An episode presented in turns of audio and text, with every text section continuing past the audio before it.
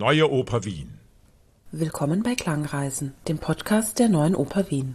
Dies ist die dritte und letzte Folge der Podcast-Serie von und über Johannes Kalitzkes Kapitän Nemos Bibliothek, einer Kammeroper für Puppen und fünfköpfiges Sängerinnenensemble.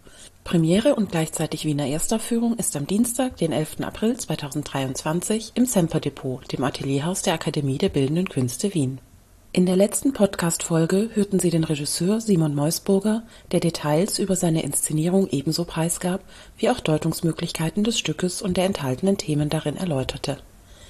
Ebenfalls zu hören war die Künstlerin Claudia Six, die mit ihren magischen Figuren, die nicht nur ich und Johannes, sondern auch andere Rollen darstellen, einen wesentlichen Teil zur Neuproduktion der Neuen Oper Wien leistet als langjähriger Intendant der Neuen Oper Wien und einer der führenden Dirigenten zeitgenössischer Musik in Österreich ist Walter Kubera stets auf der Suche nach neuen, spannenden Werken, um somit einen Beitrag zum regen Wiener Kulturleben zu leisten, wo gerade das Zeitgenössische in der Musik oft unterrepräsentiert ist als ausgezeichnet vernetzter Intendant bringt Walter Kubera bis heute unterschiedliche Künstlerinnen und Künstler an einen Tisch und formt so ein Team, das ein künftiges Projekt, in diesem Falle Kapitän Nemos Bibliothek, gemeinsam auf die Bühne bringt. Ausgangspunkt von der Planung dieses Musiktheaterprojektes war eine Begegnung mit Johannes Kalitzke, wo er mir erzählt hat, dass er ein Musiktheaterstück komponieren möchte mit Puppen. Und da habe ich mich daran erinnert, an meine Zusammenarbeit mit Simon Meusburger bei der Staatsoperette, wo wir auch Puppen verwendet haben und es ich irrsinnig spannend gefunden habe, diese, diese Verdoppelung von Mensch und Puppe. Und da ich auch ein Stück von Johannes machen wollte, irgendwann einmal, habe ich mich doch sehr, sehr interessiert gezeigt, dass ich das äh, Musiktheaterprojekt durchführen kann. Für mich wird es diesmal insofern spannend und anders, weil bei der Staatsoperette haben die Sänger die Puppen bedient. Und diesmal ist es anders, dass da eigene Puppenspieler sind, die die Rolle verdoppeln. Wie sehr die verdoppeln, eins werden, das wird sich jetzt in den Proben herausstellen. Und dass die die Partitur auch können müssen, glaube ich, liegt sehr auf der Hand. Ich habe jetzt in der Zwischenzeit zwei Produktionen von, von Simon Meusburger gesehen, wie er in seinem Schubert-Theater mit Puppen halt umgeht. Und da kann ich mir schon sehr vorstellen, dass ich da mit denen interagieren muss. Aber nicht nur die Faszination von Puppen und deren vielseitige Einsatzmöglichkeiten auf der Bühne, sondern besonders das Schicksal der beiden Buben in Kapitän Nemos Bibliothek bildete einen weiteren Beweggrund für Walter Kubera, diese Oper auf den Spielplan zu setzen. Ich und Johannes erleben eine persönliche Katastrophe, die derart ihr Leben verändert, dass sie Auswirkungen auf ihre Zukunft haben wird. Pars pro toto steht also das Schicksal der Buben für viele Menschen, die durch unterschiedlichste Umstände eine Entwurzelung erfahren haben. Um das zu überwinden, müssen diese Menschen oft ihr Leben radikal und tiefgreifend verändern. Der Stoff von der Oper Kapitän Nemos Bibliothek scheint am ersten Blick vielleicht etwas zu entrückt zu sein. Allerdings birgt er schon eine große Aktualität. Wenn wir uns jetzt die derzeitige Situation in der Welt anschauen, wir haben da einen unsäglichen Krieg in der Ukraine mit einer ungeheuren Fluchtbewegung. Wir haben eine nicht vorstellbare Erdbebenkatastrophe in der Türkei und in Syrien. Und dann fragt man sich schon eigentlich, welch Glück wir haben, dass wir hier in Österreich in dieser Zeit geboren sind. Und was macht es eigentlich mit uns, wenn wir in einer ganz anderen Gegend, in einem ganz anderen Umfeld geboren werden, hineingeboren werden und dafür überhaupt nichts können und da unser Leben gestalten müssen. Nicht können, sondern müssen. Und dieses woher komme ich? Die Frage, woher komme ich, wohin gehe ich? Das ist ein ganz großes Thema der Menschheit eigentlich und es ist auch ein Thema, das Kapitän Nemos Bibliothek behandelt. Eben diese zwei Buben, die in unterschiedlichen Umgebungen aufwachsen, hineingeboren wurden.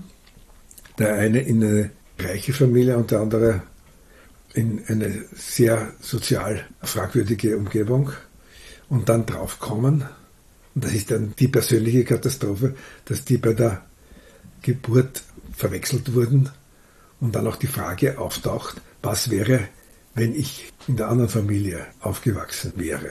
Was macht es mit einem? Können wir diesem Dilemma irgendwie Herr werden? Haben wir über eine Chance, dass wir, wenn man das nun nachempfindet, dass man da eine Lösung findet, dass man mit seinem Leben irgendwie zurechtkommt? Und dann ist es auch verständlich, dass die in eine, eine Scheinwelt fliehen. Die Frage, gibt es eine Konsequenz, wie man aus diesem Dilemma herauskommt? Reicht es zu fliehen oder nimmt mich die Situation so gefangen, dass ich nicht rauskomme aus dieser Situation und ich das immer in einem Wirbel, ich mich befinde, aus dem eigentlich kein Entrinnen gibt. Das ist aber eine Frage, die jetzt die Regie vielleicht noch konkreter stellen kann. Und vielleicht gibt es für den Zuseher dann auch noch eine Antwort. Johannes Kalitzkes Kammeroper ist äußerst klein, aber dennoch reichhaltig an Klangmöglichkeiten besetzt. Effektiv kann auch durch wenige Instrumente ein ausdrucksstarkes und kraftvolles Klangbild entstehen. Aber gerade durch die nicht einem herkömmlichen Orchesterapparat zugerechneten Instrumente entsteht in Kapitän Nemos Bibliothek eine besondere Gesamtklangtextur, die zwischen Bühne und Orchestergraben einen enormen Spannungsbogen entwirft. Besondere Aufmerksamkeit bekommt dabei der Sampler, der nicht etwa aus Mangel an Musikerinnen und Musikern verwendet wird, sondern eigene Aufgaben übernimmt, um das Werk ästhetisch zu bereichern. Wir haben eine ganz interessante äh, Besetzung im Orchester. Fast minimalistische Orchesterbesetzung mit einer Viola, ein Cello, ein Kontrabass, einer sage ich jetzt Klarinette mit Bassklarinette, einer Posaune, einer E-Gitarre, Akkordeon, Percussion und ganz interessant ist die Verwendung eines Samplers. Das sind Klänge schon voraufgenommen, die haben bisweilen auch eine, eine längere Dauer und dieser Sampler gibt eine neue Klangdimension, eine Entrückung könnte es auch sein. Diese Möglichkeiten nützt Johannes Galitzke sehr, sehr aus und es ist auch ganz interessant, dass das Stück genau mit diesem Instrument endet, begleitet das Ende von einer Strohgeige, die von den Bratschisten, in unserem Fall Bratschistin, gespielt wird. Ein Instrument, das das muss man erklären, was eine Strohgeige ist, ist eine Geige, die einen Trichter hat. Also die hat nicht diesen Resonanzkörper, den wir sonst kennen von einer Geige, sondern da ist ein Trichter. Das ist, schaut aus so wie eine Trompete, also der Trichter von einer Trompete als Resonanzkörper. Ganz ein exotisches Instrument aus dem 20. Jahrhundert. Und vor allem dieser Sampler gibt noch eine neue, andere Dimension noch. Und das hat Johannes Kalitzke sehr sehr als zusätzliche Klangebene eingesetzt und auch eigentlich noch als sprechender, als Kommentator noch zu dem, was an Text dargeboten wird. Also es ist quasi so ein, noch ein Kontrapunkt dazu. Oder ein, manchmal auch erklärender, also im Sinne des, des Wagnerschen Gesamtkunstwerks, also ein Subtexteffekt. Ein Sampler, gehen wir mal aus von einem anderen Instrument, stellen wir uns vor, es ist eine Orgel. Und da haben sie eine Akkordfolge, also eine Harmoniefolge von zwei, drei Takten durchgehend. Und der Sampler, wie er notiert ist, in der Partitur, auch der Samplerspieler, spielt einen Ton zu einer gewissen Zeit. Und da startet der Sampler. Und der ist schon in einem ganz fixierten Tempo, ist das vorprogrammiert. Was zu dirigieren ist und was der Spieler machen muss, ist das zur richtigen Zeit auf die richtige Taste zu drücken. Und dann erklingt das. Und die Herausforderung ist das, dass man das gleiche Tempo als Dirigent erwischt, wie die Programmierung das vorgibt. Und so funktioniert auch der Schluss von diesem Stück.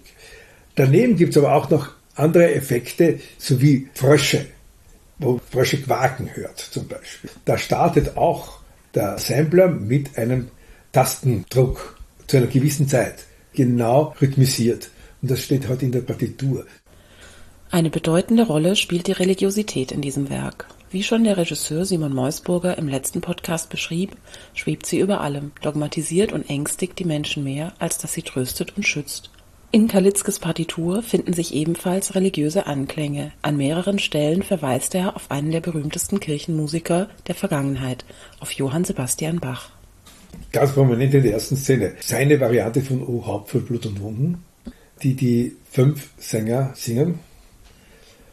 Nicht so simpel notiert wie, wie bei Bach, sondern wie ein zeitgenössischer Komponist, in dem Fall Johannes Kalitzke, es rhythmisieren will und auch das zeigen möchte, was da schon auch, da gibt uns noch eine Inhaltsangabe, was dieser Choral ausdrücken soll, wo er hinführen soll. Vielleicht auch eine Zerrissenheit irgendwo noch.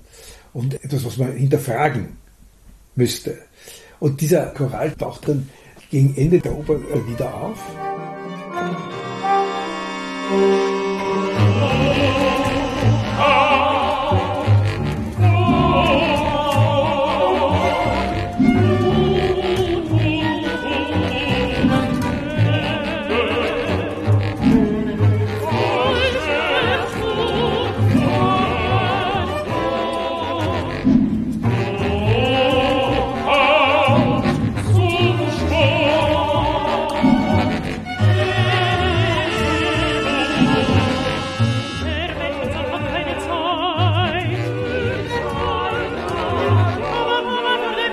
Johannes Kalitzke reiht sich hier mit seiner Bearbeitung dieses berühmten Chorals aus Bachs Matthäus-Passion in eine erlauchte Reihe von Komponisten. Ursprünglich übersetzte der evangelisch-lutherische Theologe Paul Gerhardt 1656 den lateinischen Hymnus Salve Caput Cruentatum, einen Teil jenes Zyklus, der sich mit den verschiedenen Körperteilen und Gliedmaßen des Gekreuzigten auseinandersetzt die ursprüngliche Choralmelodie schrieb der aus Nürnberg stammende Hans-Leo Hasler, seines Zeichens Komponist, Organist, Uhrmacher und einer der bedeutendsten Madrigalisten seiner Zeit. Zahlreiche Bearbeitungen folgten über die Jahrhunderte, und während sich Johann Pahelbel sicher an älteren, vielleicht auch an der Originalversion bediente, so könnte schon Georg Philipp Telemann auf Bachs Fassung zurückgegriffen haben Spätere Komponistengenerationen wie Felix Mendelssohn-Bartholdy, Franz Liszt oder Max Reger, um nur die berühmtesten zu nennen, bezogen sich vermutlich alle auf Bach.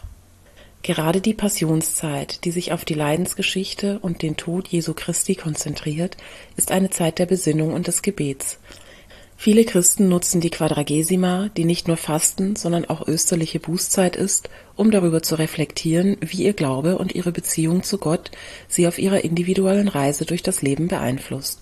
Und zu der Reise durch das Leben gehört auch immer die Frage nach dem Tod. Die Frage, woher komme ich und wohin gehe ich? Da gibt es ein sehr, sehr interessantes Buch von dem verstorbenen Wiener Erzbischof Kardinal König, das ist eben sein Buchtitel, woher komme ich, wohin gehe ich. Und damit beschäftigt sich aber nicht nur die Philosophie, aber auch das Christentum. Weil das ist eine Kardinalfrage. Vor allem, wohin gehe ich? Gibt es ein Ende oder gibt es kein Ende? Und dazwischen gibt es immer diese Reibepunkte. Da gibt es diese Konflikte, wenn man damit eigentlich nicht umgehen kann. Woher komme ich? Das ist schon einmal eine wahnsinnig schwierige Frage. Und wohin gehe ich? Das ist komplett unlösbar. Die einzige Möglichkeit, dass der Glaube uns ein Werkzeug gibt, damit wir ihm eine Hilfestellung gibt, wie wir dann überleben können. Das ist eine Überlebensstrategie, eine geistige. Ansonsten würden wir permanent verzweifeln. Wir können das Göttliche auch nicht fassen. Im Christentum, das ist ganz exemplarisch, wenn man das nicht kapieren kann mit unserem menschlichen Verstand. Wie kann ein barmherziger Gott einem das antun. Warum kann das irgendjemand antun, dass da ein, so ein großes Leid passiert? Die sind alle gute Menschen und die Bösen, die leben Saus im Braus. Wie kann das möglich sein? Da reicht unser Verstand eigentlich, der religiöse Verstand nicht aus. Ja? Das Christentum bietet was an, wir können es einfach nicht fassen. Und mit diesem Konflikt müssen wir Menschen leben. Und das ist halt auch das, was in dieser Oper vorkommt. Eigentlich allgegenwärtig.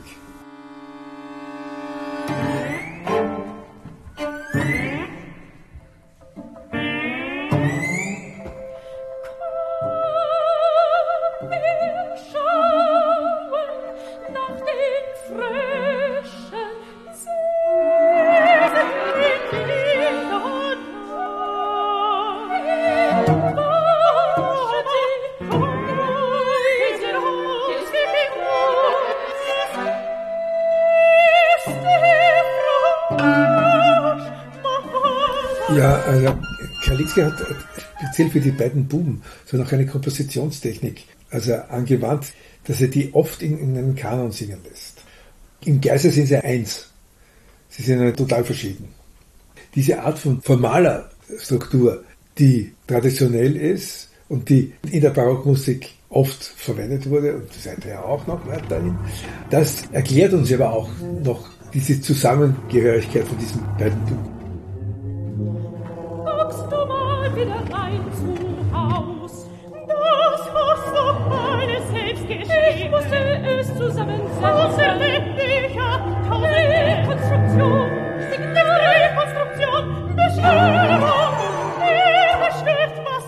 Ich habe alles kartografiert. Alles. Noch nicht ganz. Es ist in der Wahl jetzt des Stimmfaches, dass der, der Ich-Erzähler ein Countertenor ist, aber ein sehr heller Countertenor und Johannes ein heller Sopran ist, ähneln sich die beiden in der Klangfarbe dermaßen. Und das macht auch dann wieder das, das interessant und vor allem wird es dann logisch. Geistig sind die sicher fast eine Person. So empfinde ich es. Und wir müssen es auch so interpretieren, dass die klanglich wahnsinnig ähnlich sind, also aber auch von der Geschichte her. Selbst wenn nicht zwei Personen sind, würde sich die Geschichte nicht erklären, dass die vertauschbar wären. Schon bei der Lektüre des Romans ist sofort feststellbar, dass ich und Johannes ein besonderes Verhältnis zueinander haben. Die Interpretation, dass beide zwei mögliche Seiten einer Person sind, fußt auf den Ähnlichkeiten zu Enquists eigener Biografie. Sein Vater starb an einer Erbkrankheit, wie derjenige von Ich. Enquist hatte eine Pflegeschwester namens Eva Lisa, wie auch Johannes.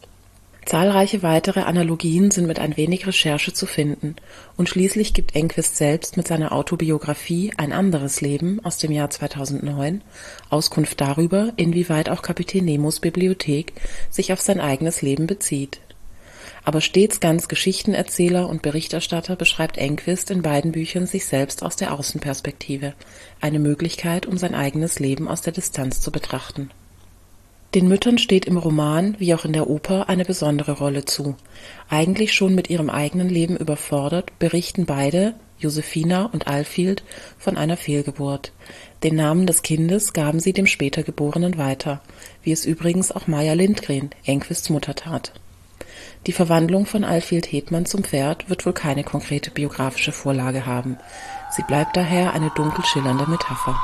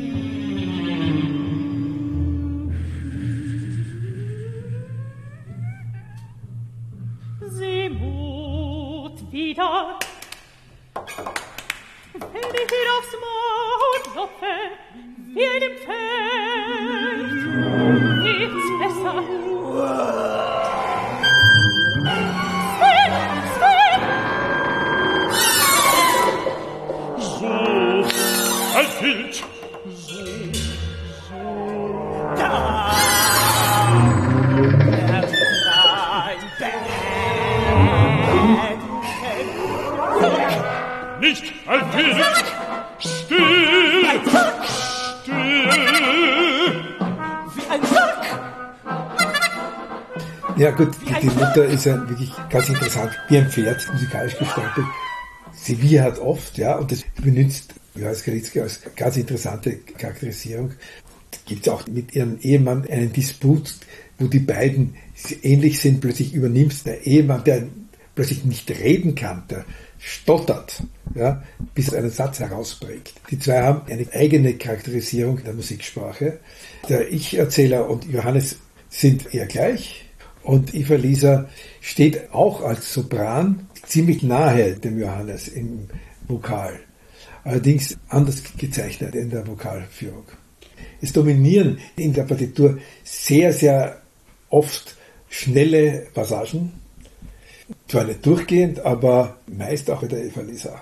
Allerdings hat die Partitur auch so Qualitäten von sehr getragenen homophonen Passagen, die einen wirklich klanglich hineinziehen in diese Geschichte. Die Musik von Johannes Kalitzke ist geprägt von klanglichem Experimentiergeist und einem offenen Umgang mit verschiedenen Stilen und musikalischen Traditionen. Er nutzt eine Vielzahl von Klängen, dazu erweiterte Spieltechniken, um neue Klangfarben zu erzeugen. Auch der Einsatz von elektronischen Klängen und Effekten ist für ihn ein wichtiger Aspekt seiner Musik. Fast alle Kompositionen von Kalitzke sind sehr intensiv und dramatisch, durchzogen von punktuellen Dissonanzen wie auch ungewöhnlichen Rhythmen, um eine atmosphärische Dichte zu erzeugen. Kalitzkes Musik ist vielseitig, aber nie nur dem experimentierfreudigen Publikum vorbehalten, sondern auch ganz niederschwellig verständlich. Von Kalitzke gibt es auch Filmmusiken. Wie eine ganz, ganz, ganz tolle Filmmusik nimmt er uns in eine Geschichte klanglich hinein und fesselt einen emotional. Mit bizarren Gängen, bizarren Rhythmen und einer Virtuosität und auf der anderen Seite auch mit einer derben getragenen Linie, die einem einfach fesselt. Das für mich Faszinierende ist das, dass man trotz oder gerade wegen der Komplexität im Punkto Metrik und Rhythmik letztendlich wahnsinnig logisch ist, die Musik, und einfach was klingt und einen Klangraum erzeugt, der dem Zuhörer wirklich die Möglichkeit gibt, unvoreingenommen einmal einzutauchen. So wie da eben in Kapitän Nemos Bibliothek, die eintauchen in die Bibliothek, in den, die Welt des Kapitän Nemo, ist es, glaube ich, gar nicht mal so schwer für einen Zuhörer, in diesen Klangwelten von Kalitzke einzutauchen. Zweifelsohne verhandelt Enquist in seinem Roman keine einfachen Themen, und auch die von Julia Horstenbach und Johannes Kalitzke verfasste Kammeroper trägt dem Roman insofern Rechnung, als dass ihre düstere Dichtheit zum Hinschauen anregt, zur Reflexion nicht nur über das eigene Leben, sondern auch über das Leben und die Nöte anderer. In nur 90 Minuten entfaltet sich auf der Bühne ein Panoptikum an persönlichen Katastrophen von hoher emotionaler und künstlerischer Intensität, die in der durchdachten Regie von Simon Meusburger nicht nur auf intellektueller, sondern auch auf ästhetischer Ebene tief berührt. So resümiert Walter Kubera. Das ist ein ganz aktuelles Musiktheaterstück, im Jahr 2022 uraufgeführt. Dann ein Stoff, der uns auch bewegen kann, der uns auch irgendwie, zwar nicht im Konkreten betrifft, aber welchen Einfluss hat es, wo ich geboren wurde, wann ich geboren wurde, in welchem Kontext ich geboren wurde. Und das nächste, es ist ein Klangerlebnis, das man genießen kann. Das ist auch etwas, wo ich der Meinung bin, dass Musik auch dazu da ist, eine andere Form der Unterhaltung zu haben. Auch ein anspruchsvolles Musiktheaterprojekt eine Art der Unterhaltung ist. Sie hörten in dieser letzten Folge der Podcast-Trilogie zu Kapitän Nemos Bibliothek Walter Kubera, den musikalischen Leiter der Produktion sowie Intendanten der Neuen Oper Wien. Premiere und Wiener Erstaufführung ist am 11. April 2023 im Semper-Depot, dem Atelierhaus der Akademie der Bildenden Künste Wien. Weitere Vorstellungen finden am 13., 15. und 16. April 2023 jeweils ab 19.30 Uhr statt. Wem dieser umfassende Einblick in Kapitän Nemos Bibliothek nicht ausreichte, denn zu erzählen gäbe es noch sehr viel mehr, dem sei als kleiner Tipp sozusagen Walter Koberas profunde Werkeinführung anempfohlen – vor jeder Vorstellung ab 18.45 Uhr. Auf Wiederhören in den nächsten Klangreisen, dem Podcast der Neuen Oper Wien